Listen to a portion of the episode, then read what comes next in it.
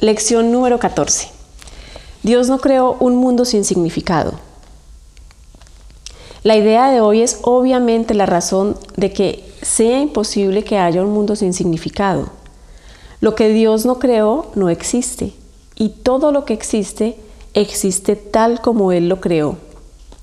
El mundo que ves no tiene nada que ver con la realidad, es tu propia obra y no existe.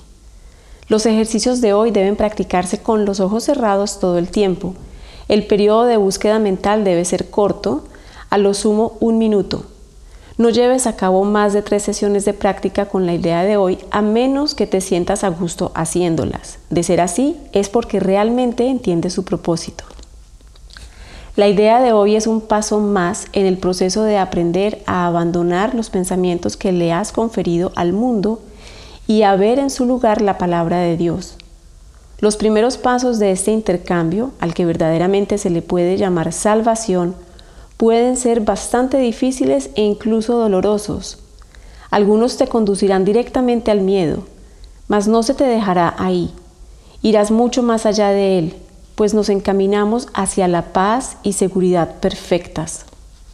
Piensa, mientras mantienes los ojos cerrados, en todos los horrores del mundo que crucen tu mente. Nombra cada uno de ellos como se te ocurra e inmediatamente niega su realidad. Dios no lo creó, por lo tanto no es real.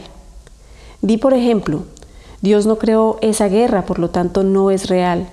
Dios no creó ese accidente de aviación, por lo tanto no es real.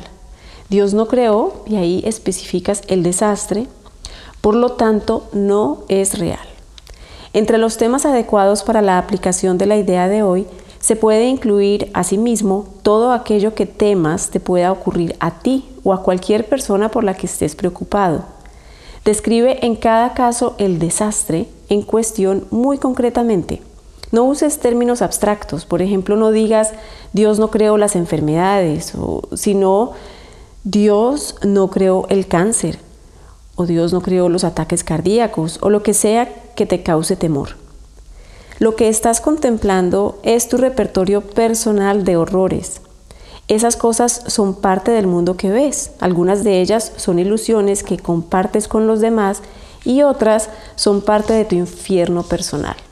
Eso no importa. Lo que Dios no creó solo puede estar en tu propia mente separada de la suya. Por consiguiente, no tiene significado. El reconocimiento de este hecho concluye las sesiones de práctica repitiendo la idea de hoy. Dios no creó un mundo sin significado. La idea de hoy puede aplicarse igualmente, aparte de las sesiones de práctica, a cualquier cosa que te perturbe a lo largo del día. Sé muy específico al aplicarla. Di, Dios no creó un mundo sin significado. No creo, y ahí especificas la situación que te esté perturbando, por lo tanto no es real.